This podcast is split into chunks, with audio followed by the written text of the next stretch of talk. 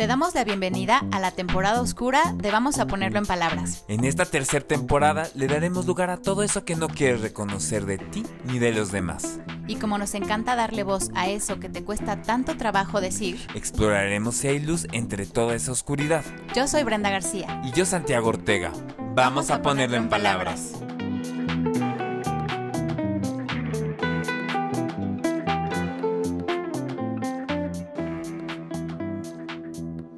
¿Por qué eres tan cruel, Brand? ¿Cómo esa fue una frase tan, tan representativa de un momento, Sant? ¿Cómo estás? Muy bien, ¿y tú? Empezamos muy distinto. Empezamos distinto, me gusta, pero es que es, es importante eh, esta frase. ¿Por qué eres tan cruel? Yo no sé si acá haya fans de esa serie que tuvo Canal 11 de Soy tu fan fan de, todo, lo que, nos pasó. Que por cierto, no sé si sabes que el 8 de septiembre sale, la, película. Bueno, yo ya estoy así loca, obsesionada, como si fuera una. Yo era Fernanda. yo para, para, para, muchas de mis amigas era, era Charlie, ¿no? Porque entonces era yo ahí en ese momento como un desastre mi vida amorosa. Este, y me acuerdo, le voy a mandar un saludo este, que es inevitable a mi amiga Laura, y a Mara también porque ellas este, vivieron como esa etapa. Y entonces era todo el tiempo yo, vivieron y no sé qué, y no, no puedo creer, y tal cosa. Y Laura en particular siempre me decía, ¿cuándo vas a encontrar a tu Nico? Y no sé qué. Y entonces cada vez que yo conocía a un galán nuevo me decía, ay, este puede ser tu Nico. Y yo, no, no es nada Nico. Pero hay un momento, si no han visto esa serie, está en YouTube, este, disponible. Estuvo en Netflix, pero ya la quitaron, ¿verdad? Sí, la quitaron, caray este, hay, hay un momento en el que Charlie, que es el personaje principal, vuelve a salir con su ex, con su exnovio. Y entonces, este, ella como que se empieza... Julián. Julián, se empieza a ilusionar y todo, que aparte es músico. ¡ah! este, se empieza a ilusionar y no sé qué, cogen un cogidón increíble y entonces él de repente le dice, oye, pues ya me voy, ¿no? Así, él como que casi me echa el polvo y me voy y ella, ¿por qué eres tan cruel? ¿Por qué eres tan cruel, güey? Ajá. Entonces, y en esa época, Brandy y yo estábamos haciendo una investigación justamente en el tema de adopción y, no, y la veíamos así, pasaba los jueves, ¿no? Cuando salió, pasaba los jueves, este, en Canal 11 y la veíamos y la comentábamos. Gran serie. ¿Por qué eres tan cruel, Brent? Sí, nos decíamos todo el tiempo, ¿por qué eres tan cruel, Sant? Eh, y hoy esto, queremos hablar de la crueldad porque creo que es, a ver, creo que, que no hay alguien que así abiertamente diga, hola, yo soy Brenda, hola, yo soy Sant y me encanta ser cruel, me encanta la crueldad, me encanta cuando no le mido el agua a los camotes y termino quemando gente sin querer, ¿no? Sin querer queriendo.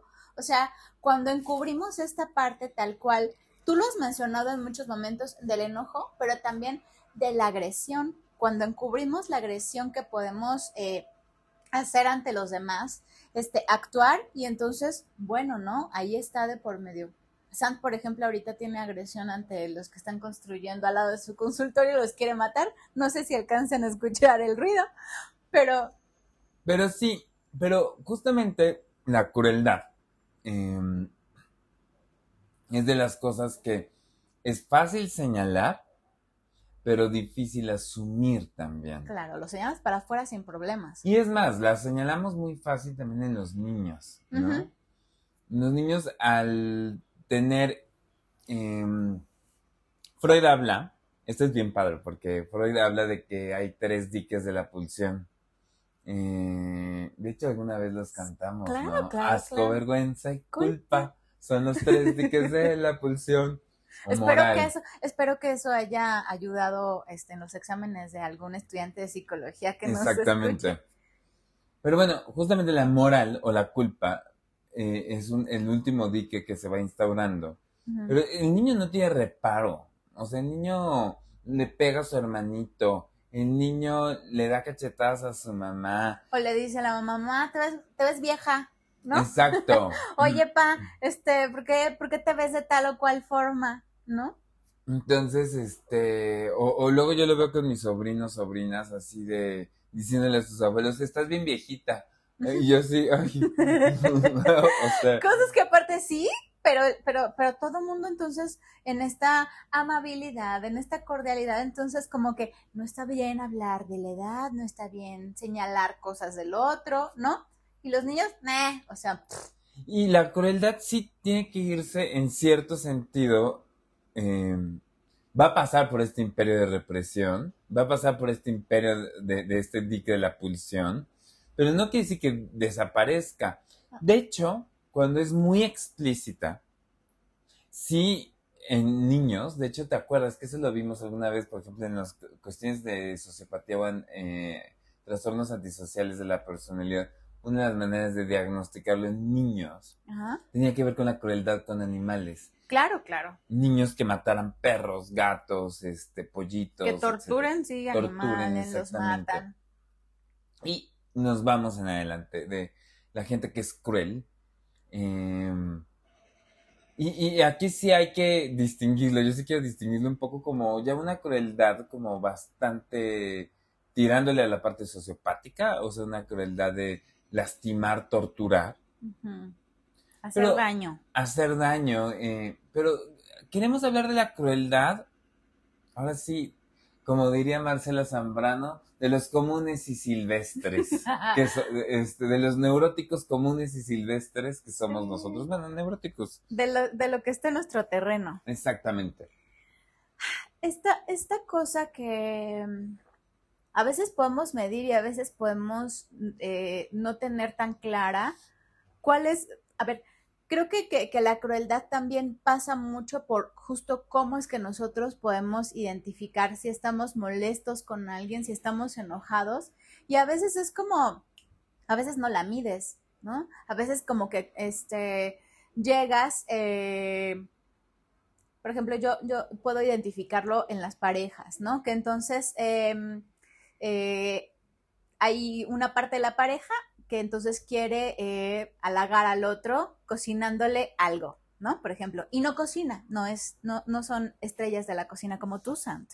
Ok. Y entonces, este, la otra persona puede llegar después de el tráfico, el trabajo, el jefe, tal cosa, llega muy molesto. Y mientras la persona que estaba, este, cocinando, ¿no? Entonces llega, ah, hice tal cosa, ¿no? Y entonces el otro, "Mm, pues sí, pero le falta sal.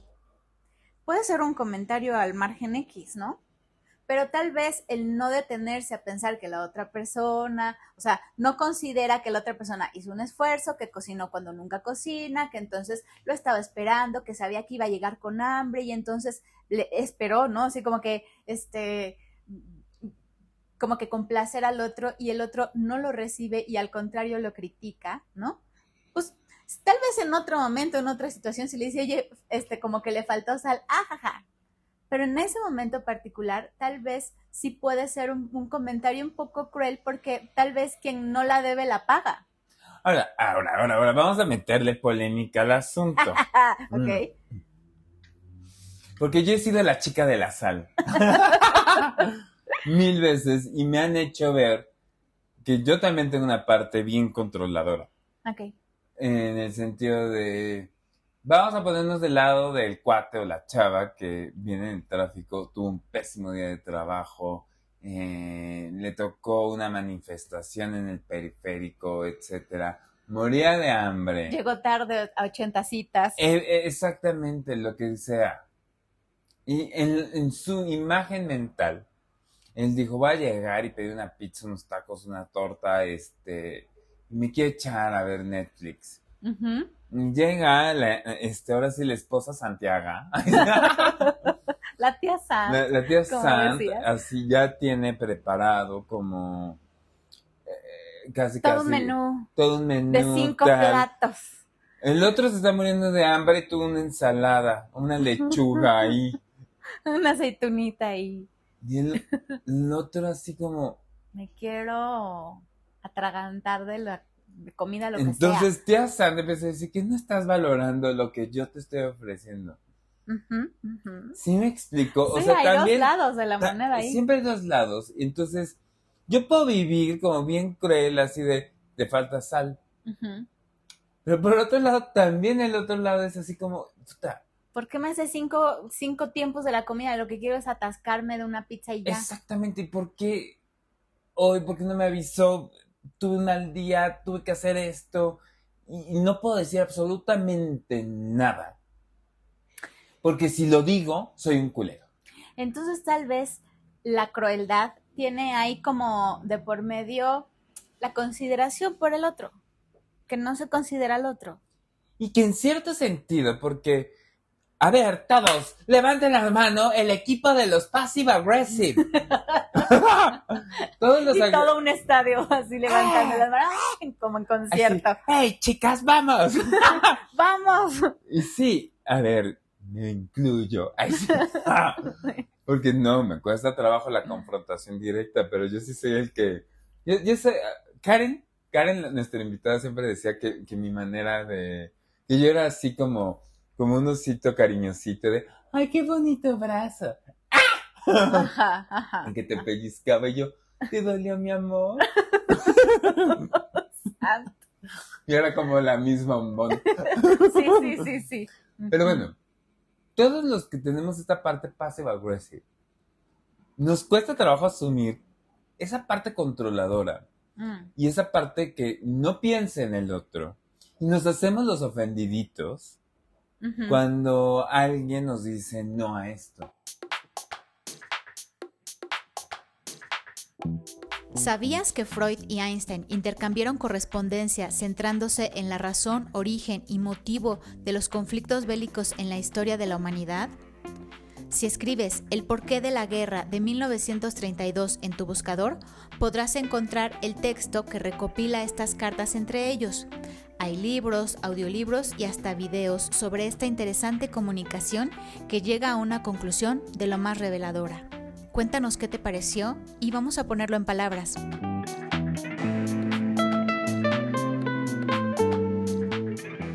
Tú acabas de, llegar ahí como a este lugar este, del club de los, de los pasivo-agresivos. Yo, por ejemplo, este, en el primer episodio de esta temporada hablaba de la franqueza, ¿no? Que es algo que, que, por ahí a mí se me iba la agresión y que yo lo justificaba diciendo, pues es que yo soy muy honesta, ¿no? Pero como esas, muchas cosas, yo era muy directa, pero directa sin considerar lo que iba a sentir el otro. O sea, yo sí iba como directo eh, al grano, pero iba directo al grano como para aniquilarlo. O sea, iba al grano como para... Yo pienso que tenía como esta cosa, voy a ser tan directa que al otro no le va a quedar de otra más que cambiar, ¿no? O pensar distinto o algo así. Y por ahí yo, o sea, yo, yo no era este, pasiva, yo era agresiva, agresiva, ¿no? O sea, y yo lo justifiqué eh, de muchas formas, eh, por muchas maneras. Y mi trabajo con eso ha sido tener que ecualizarlo. Y mucho también eh, darle lugar a que, a que entonces yo no, yo, yo justificaba esa agresión, pero, pero no sabía tampoco el origen. Y ahí entonces esos eran los principios de mi, de mi análisis personal, ¿no? De entonces yo acudir a análisis y trabajar porque, porque estaré tan enojada, porque será tan importante para mí ser tan directamente agresiva, ¿no? Así como, oye, pues eso, no está bien, no está mal, no, así. Era muy determinante. Me acuerdo que teníamos una maestra que nos hizo escribir un artículo, ¿te acuerdas? Sí. Que aparte, no me acuerdo cómo se Diana. Cover, Esa mujer Van que, Putten. que aparte tenía un estilo increíble, ¿no? A mí Sí. me encantaba su estilo. Y, y- y- y envidiaba un anillo que tenía que aparte cuando, cuando proyectaba algo en la pared, su anillo de diamantes, este, hacía, o sea, tenía un reflejo increíble. Yo decía, wow, esta mujer, qué onda, no es una reina. Y cuando entregamos el artículo, yo, aparte, este, lo hice de un tema que siempre me ha apasionado y no me saqué ¿De qué hiciste? de maternidad. Yo le hice sobre el rol del padre en los primeros meses Sí, del, claro, claro. del- del infante. Hace poco saqué, porque nos hizo imprimir un- el artículo y entregárselo a todos. Ajá. Hace, a- hace poco encontré mi bonche de artículos de todos ¿Ah, sí? y vi el tuyo. Eh, y, y creo que yo me saqué un 8 o algo así. Y eso lastimó mi ego horrendamente. Y una de las cosas que más corrigió fue, eres, eres muy determinante. O sea, muy determinante en el sentido de que entonces yo decía, esto es así, punto. Y esto es asado y punto. No me iba como a, este, probablemente tal cosa, no. Esto es tal, esto es tal, esto es tal. Esa fue la primera vez, o sea, a punta de un 8 y, de un dolor en mi ego, yo dije, o sea, me costó mucho trabajo darle un lugar a, y que, que, sea determinante. Que además, que, te lo haya dicho ella, me, llama la ah. atención. Eh, es una maestra, es una analista, ella pertenece a la Asociación Psicoanalítica a la que yo pertenezco, es holandesa. Y ella en sí, de hecho, o sea, una de las materias que nos estaba dando es como una materia rígida, dura. ¿Y te acuerdas cómo se ponía con, con el citado y todo? este, nos hacía hacer fichitas y tal, y entregas y era obsesiva tal y, determinante. Mira. Y, y, esta mujer le empieza a decir a Brent, eres categórica. Ajá, exacto. Eso a mí me, dolió, pero al mismo tiempo, bueno, le di un lugar, ¿no? Que, que, pude entonces yo también haberme puesto así como, esta mujer la odio, es una tonta, tal. No, no, bueno, hay que, hay que, este, tal vez em, voltear para adentro cuando algo, cuando algo nos molesta demasiado, no es nada más que algo nos haya golpeado, ¿no? Es algo que entonces, ¿por qué me molesta tanto esto y no lo otro? Pero, a ver, justamente estamos bordeando un poco el tema. Y, y, y, sí, creo que una de las características y las notas esenciales de la crueldad. O sea, porque ah, pusimos dos notas. O sea, yo, yo estaba diciendo el del passive aggressive y tú estabas poniendo como la persona que es como completamente franca. Donde justamente una de las notas esenciales de la crueldad es la no consideración del otro y poner mi, eh, ahora sí, mis conceptos, este, mis esquemas, mis ideas, mis, este... Ponerte primero. Ponerme primero, sin consideración del otro. Ahí ya empieza a ver justamente este aplastamiento, no distinción del otro, el, no pensarlo. Ahora, para los que nos escuchen, eh, eh, eh, que no son del ambiente, pues sí van a decir, ay, es que son bien egoístas. ay, ese comentario que se escucha en el consultorio todo el tiempo, es que piensan que soy muy egoísta. Si hago esto, quiere decir que soy muy egoísta. Y a mí me gusta, justamente ahorita me estaba acordando de Martin Buber, que lo vimos en filosofía. y él hablaba de las relaciones justamente yo, tú y yo, ello. Y él hablaba como la relación yo tú era cuando vemos al otro en cuanto al otro y yo yo era cuando cosificamos un poco. El tema es que siempre estamos haciendo eso. ¿Sí me explico? Todo el tiempo. No todo el tiempo estamos pensando, a ver, y vamos a ser sinceros, colegas. O sea, sí nos interesa el interés genuino tal de nuestros pacientes y que estén bien, pero llega fin de mes y queremos que nos paguen. claro. Y si no nos pagan porque cualquier cosa, canijas. ¿Sí me explicó? Sí. Entonces, este. Con todo lo que eso se ponga en juego, porque sabes que implica muchas otras cosas, pero el pago es el pago. El, fin de mes es el fin de, mes. El consultorio se paga, la renta se paga. La renta se paga y todo esto. Entonces, eso quiere decir que deje de considerar a mi paciente como un ser que sufre, bla, bla, bla. no. Pero también lo utilizo, sí. Sí, claro. Eh, o sea, hay mil cosas, o sea, la amistad que tengo con tal, etcétera, pero, este, por ejemplo, saludos a Alma, eh, y muchas veces que yo, yo, este... Alma, eh, ya te vamos a invitar porque hablamos mucho de ti. Y de repente así yo, ay, ¿pasas por mí? ya estoy viendo, Alma lleva coche, que quién sabe qué. Y para no sentirme culpable, toma pastel. Ahí va tu paga. Sí me explico, o sea, eh, eh, em, cosificamos todo el tiempo, todo el tiempo. El tema, eh, a ver, eso es parte de la naturaleza humana, no hay que ser mochos y, pensar que no lo hacemos. angelitos santos ni nada. El tema es que tanto abusamos de ello. O sea, evidentemente el extremo de la cosificación del otro nos va a llevar a no ver ni siquiera su sufrimiento, en no poder empatizar, en poder lastimar al otro, en sacar ventaja constantemente, en la búsqueda del poder en la última circunstancia. Y ahí ya estaríamos hablando de algo mucho más psicopatológico. Y en momentos de debilidad, de vulnerabilidad, de fragilidad, por sobrevivencia, cosifico al otro. El mejor ejemplo es Titanic. sí cabían los dos. Rose. ¿Tú eres del team que sí cabían los dos? Ay, yo le hubiera echado a ella el agua. no, no es cierto. Es que... ¿Sabes qué acabo de pasar? O sea, esto que dices ahorita, qué bueno. O sea, ustedes, pero a ver, yo no sé si ustedes al escuchar a Sant acá estén pensando que entonces Sant es el sombrero loco, ¿no? O sea, de Alicia, este, y el país de las maravillas, que entonces bla, bla, bla, bla, bla, se la pasa diciendo locuras. Qué delicia que Santiago tiene esta capacidad de hablar de todas estas cosas, de todas estas fantasías, así como, ah, yo lo hubiera echado, ah, tal cosa, o sea, Sam se ríe, está muerto de risa y avergonzado y rojo como foco, este, pero qué bueno que lo dices, ¿no? O sea, decirlo, poderlo expresar y no reprimirlo, no guardarlo. Justo esta es una parte increíble de Santiago que creo que, que, que, que da lugar Santiago, quiero hablar seriamente de ti. Ok, ok. Quiero, este, o sea, es una parte que habla, creo, mucho de tu análisis. y no puedo contener la risa. Sí, porque en la, en la licenciatura yo no decía nada. Claro que no. Santiago era rígido, cerrado. Nos veíamos de un lugar a otro. Me echaba unos ojos de, no es cierto que está diciendo tal cosa tal persona.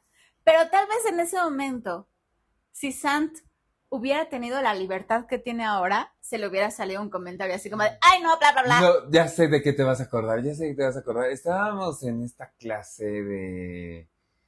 ¿Quién sabe qué rollo eh, mamatore que nos ponen los psicólogos? Que creo que era con Margarita Moya, que nos puso a hacer una cosa así, con los ojos cerrados y tocarnos y cosas así. Ajá. Tengan en cuenta que yo tenía muchos kilos más de los que traigo ahorita. Muchos, estoy hablando más de cuarenta y tantos. Este, ya hablaremos de ese tema. Ya hablaremos de ese tema.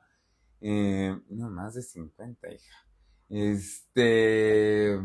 Y rompí el pantalón. ¿No te acuerdas? Oh, Se me rompió el pantalón de toda la.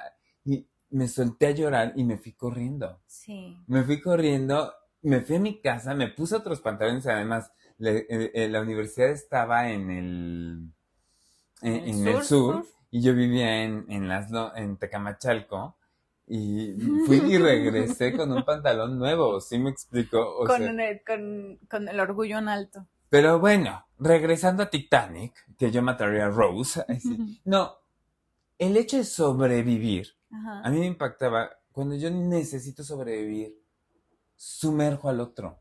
Entonces, cuando más cosifico al otro es que la angustia de aniquilación es tan fuerte que necesito bajar al otro. O sea, a lo que voy es, en un intento de empatizar con la persona más cruel, es que dentro de sí hay una parte que quiere sobrevivir, que quiere salir, que quiere respirar y no encuentra una vía, entonces, por lo tanto, asfixia al otro.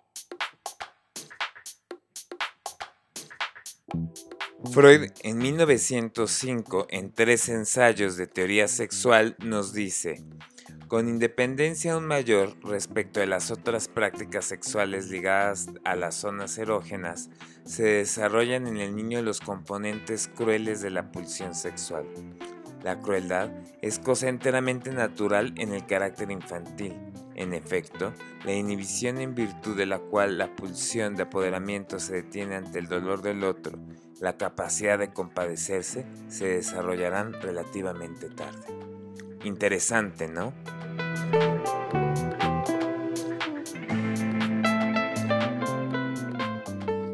Pero bueno, e, es, difícil esto de crueldad, de no considerar al otro eh, y, de ponerlos... de este, sobrevivir aplastando al otro.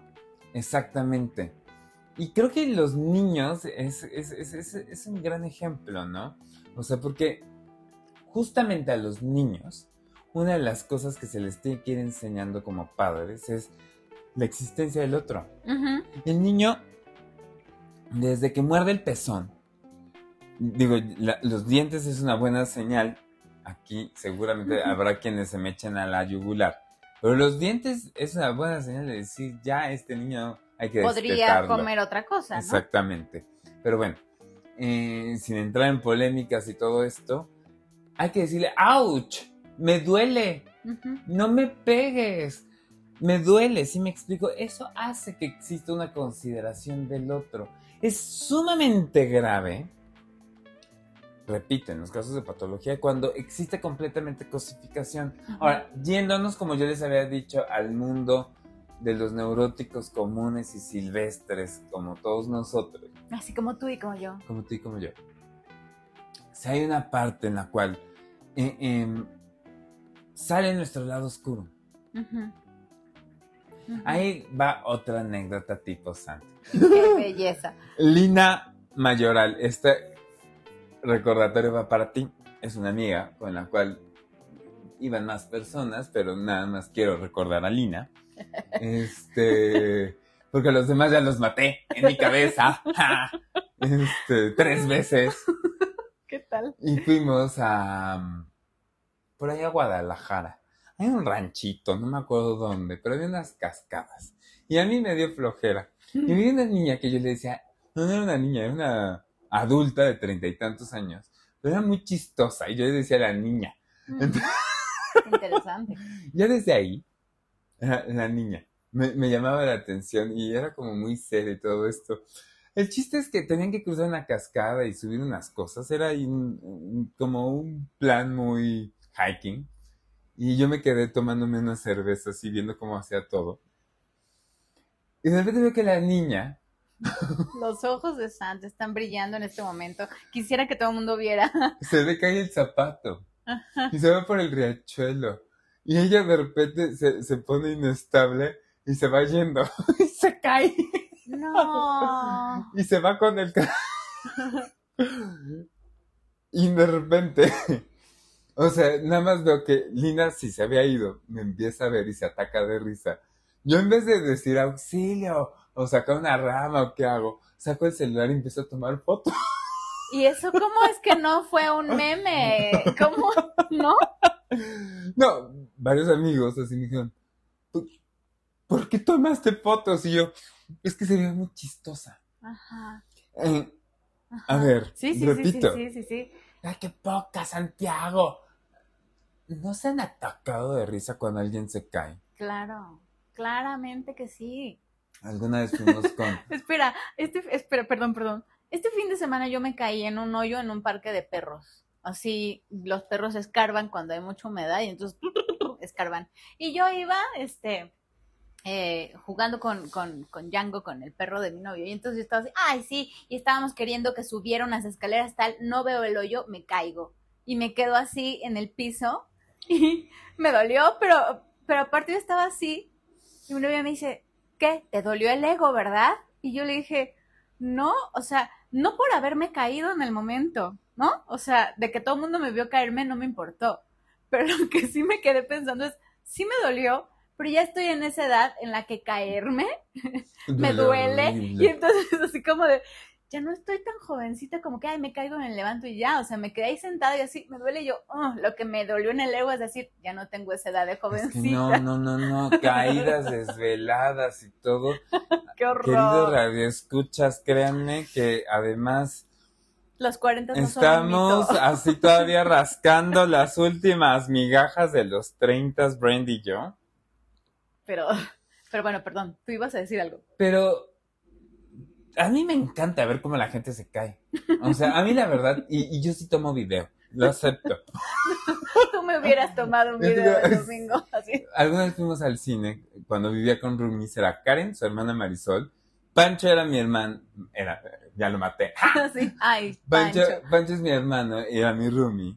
Y fuimos al cine los domingos a la noche, nos encantaba. Y me acuerdo que se metió un trancazo.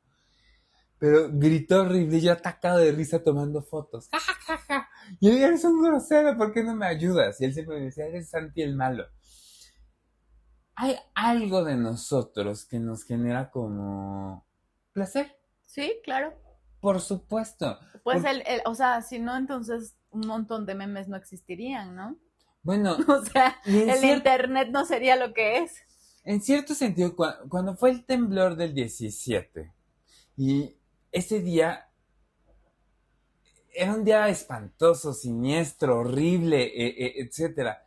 Fue al segundo día, o al tercero, no recuerdo si el, fue el 17 de septiembre. Creo que fue hasta el 19 de septiembre, me acuerdo que se tardó.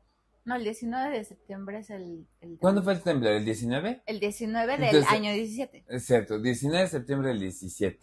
Fue hasta el 21 de septiembre que empezaron a aparecer los memes. Cuando empezaron a aparecer los memes, yo dije, qué bueno, Claro. ya hay humor, ya hay descarga. Reírnos de las desgracias ajenas propias, que eh, podría parecer como algo cruel. Necesita una parte de descarga. El organismo para funcionar necesita descargar. Cuando empieza a pasar esto, todo el mundo dice, ay, ¿cómo hacen bromas de esto?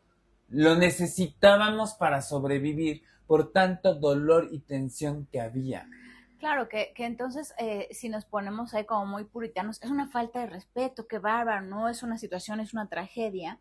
Eh, y sí lo es, creo que todo el mundo sabe, ¿no? O sea, estás Sí. consciente de eso.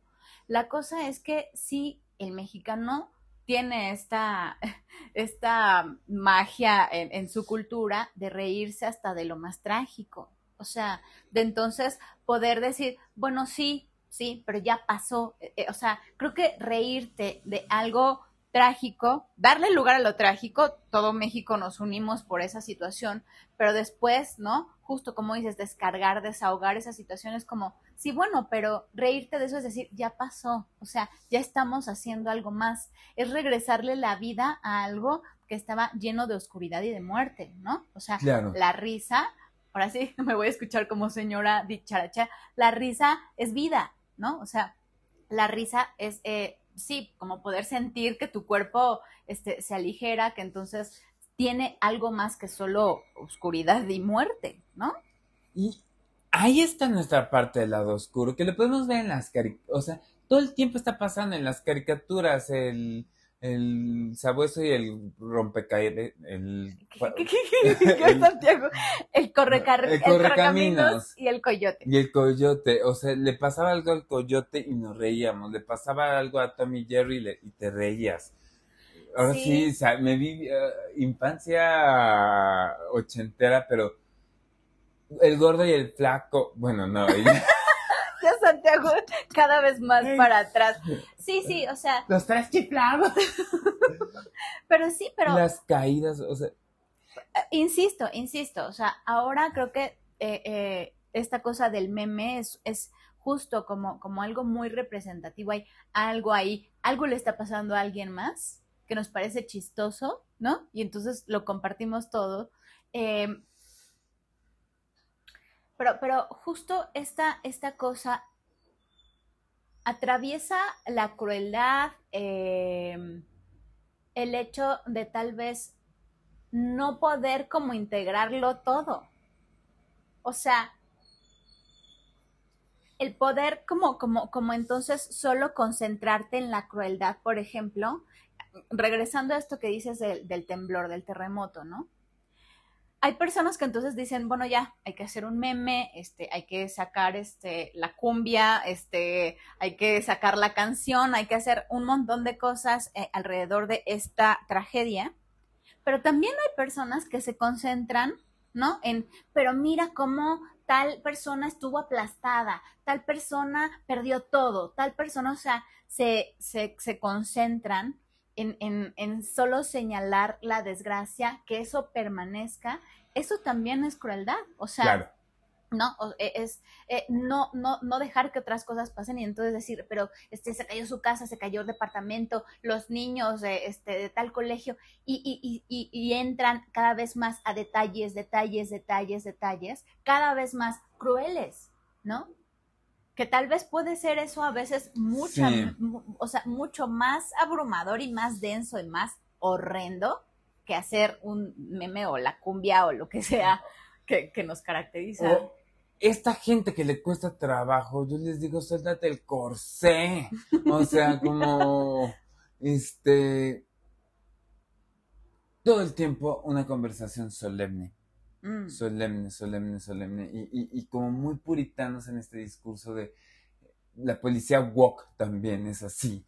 De, tiene que ser así y, y, y muy cuidadosos de lo que se está diciendo. Sí, es así como tanto control habla de que algo se te puede salir de control y hay que mantenerlo muy rígido, ¿no?